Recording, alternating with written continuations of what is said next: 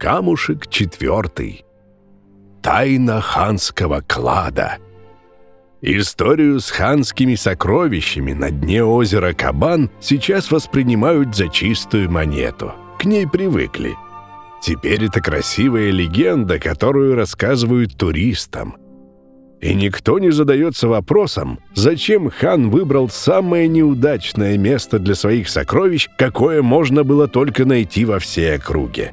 Ведь озеро Кабан глубокое, илистое.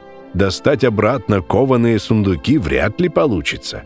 Почему клад был запрятан демонстративно на глазах у кожевников и банщиков, которые населяли берега? Ведь о нем вскоре узнал весь город.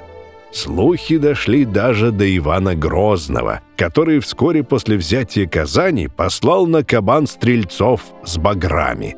Может быть, именно этого и добивался хан.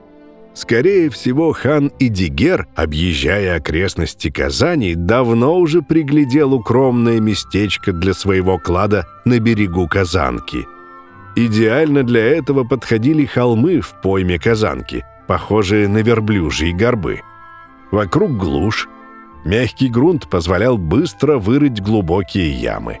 Перед осадой города сокровища погрузили в бочки и на орбе всю ночь вывозили из дворца и прятали.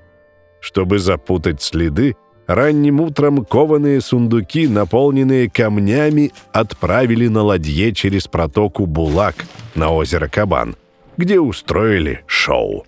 Слуги вряд ли были посвящены в сценарий хана и впоследствии сами стали источником слухов о спрятанных сокровищах.